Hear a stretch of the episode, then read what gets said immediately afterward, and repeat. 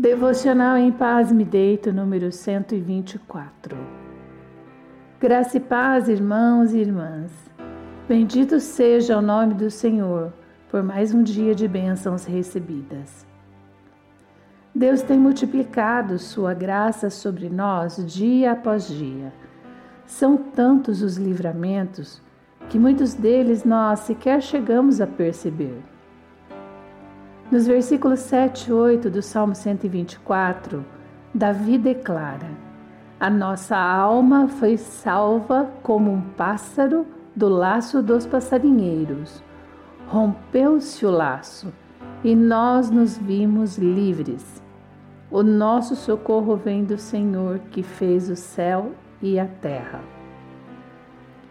Não sei se vocês já tiveram dificuldade de entender ou curiosidade em saber o que é o tal laço do passarinheiro, de que a Bíblia fala em vários lugares.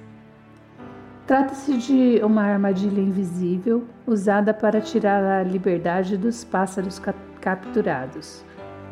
Espiritualmente falando, compreendemos que os laços invisíveis que tentam nos aprisionar são destruídos pelo nosso Pai quando nos submetemos, é claro, aos seus cuidados.